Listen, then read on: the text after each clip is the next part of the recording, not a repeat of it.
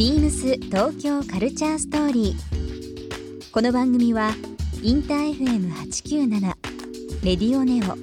FM 心の3極ネットでお届けするトークプログラムです。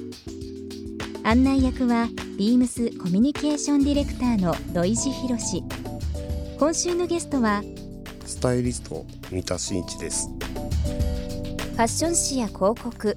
ライブに映画ドラマなどの衣装はもちろんサカナクション山口一郎さん率いる NF ではクリエイティブディレクターを担当する三田さん。その多岐にわたる活動について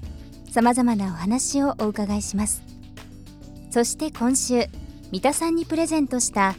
ニューエラのキャップをリスナー1名様にもプレゼント。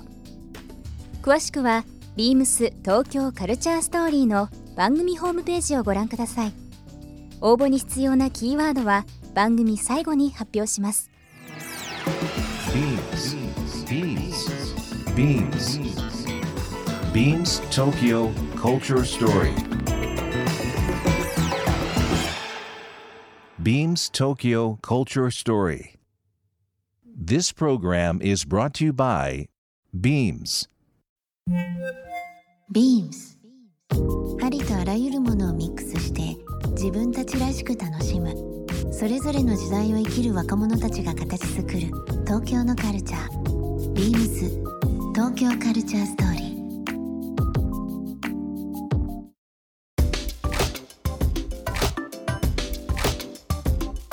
三田君って大仕事すごいやってるんですよ。本人はまあ仕事だっていうふうに思ってるかもしれないですけど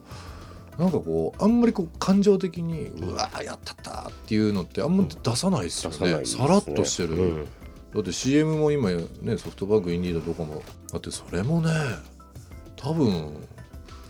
みんな知ってる CM ですよね。ねでも一期そこではないのかもしれないですね。目指すところとか。目指すというよりもそのやっぱりそれを企画する方がいて、うん。来てくれる役者さんたちがいて。謙虚。いや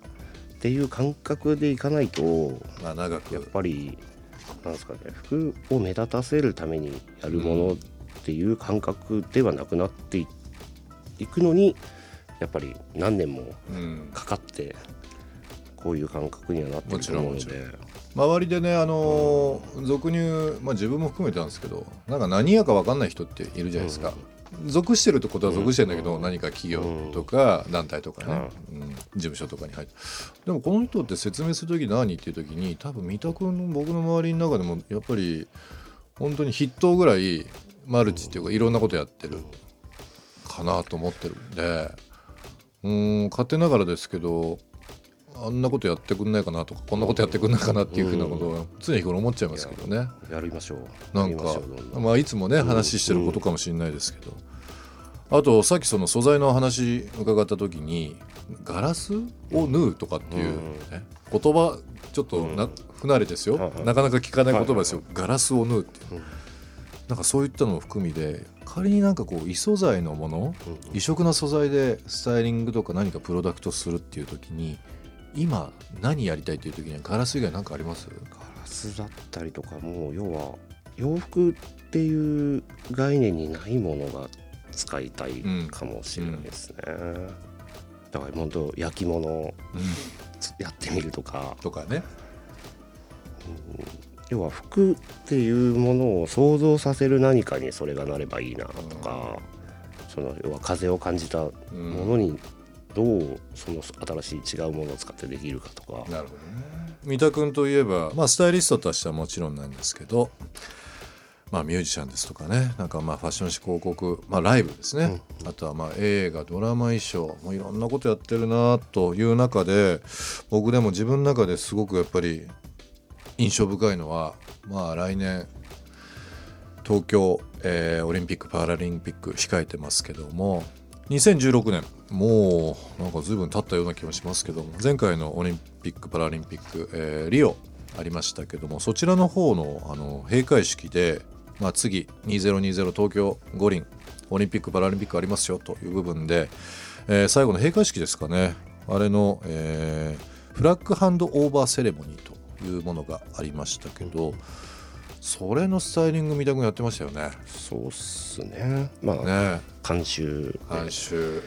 まあ、スタイリストにあと飯島久美子さんはい飯島久美子さんね。であとは衣装にファセッタズムの落合君をはい、呼んで、うん、安倍さんの登場で始まりそうですね。各、まあ、ドラえもんとかマリオとかのもういろんなものが出て、最後、まあ、最後ということね安倍さんボンと出てきてっていうのもありましたけど、まあ、あれのの閉会式、まあ、椎名林檎さんとかもそうですけどね踊りあの振り付けみっこさんとかってもう今の東京のクリエイティブっていうものがもう全て集結してライゾマとかも入ってですけども。すごかったですけどそれの今申し上げたフラッグハンドオーバーセレモニーでしたよね、そちらのスタイリング飯島さんと一緒にということでしたけどもそもそも まあ今振り返るとですけどすごいことを成し遂げましたね。そうっすね。まあまだオリンピック・パラリンピック始まってないからあれなんですけどすごくないですか？オリンピック・パラリンピックに携われる仕事って。そうですね。わざわざそれはリオまで行ってたんですよね。行きましたね。2週間。2週間。半ぐらい。はい。向こうにいました。具体的に今のそのフラッグハンドオーバーセレモニーというのはどういうまあ、基本的にはもう招致国次の招致国に向けて、うん。リオで次の招致国が8分間時間をいただいて、その東京とはっていうことを紹介していくっていうのが一番まあ簡易的に言えばですけど。映像残ってますもんね、はい。検索したら多分おそらくいろいろ出ると思うんです。けど、あれ8分ですか。はあのー昭和39年の東京オリンピックのね、あのーイメージっていうのをうまくうん。取り入れながら、あそうだからオープニングにやっぱりまた違ううん。児玉君監督はい、やってスタイリストはあっちももさんが映像やって、うん。やっぱりこうみんなでああいうことを作れるっていうのはすごく新鮮でありながらやっぱりなんですかね。今考えても。どうですか？ある意味日の丸つけて日本代表として出たような話じゃないですか。いやでも現場はもう作業してて気づいたら花火上がってる状態なんで ちゃんと映像見れたのも帰る日ですし、あ本当ですか、うん、でもそのなんだろう意味がある大変さだから、うん。しっかりそれをじゃあどうやって東京っていうものを見せていくかうん。の、オリンピックっていうことだと最初ですしパラリンピックっていうことがどういうことなのかをちゃんと代表して作っていくことなんで、今ね東京に住んでて東京で20年に対してどうするとかどういうふうに考えるあ街こう見渡して外国人の人っていっぱい来るのかなとかっていうのって思うじゃないですか、うん。でもリオに行ってあのオリンピック・パラリンピックの場でこれから東京にまあ東京でやるんだよと、東京のなんかプロモーションするんだよってもう全然その考え方とか見方違うじゃないですか。実際どうどうでした？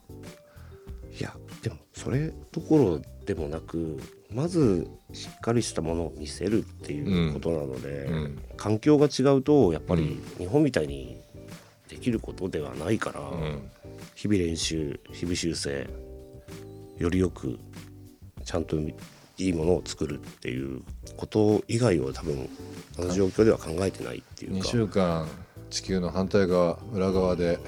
過ごして、そのまあたかがといえばたかがですけど8分間という限られた時間に対しての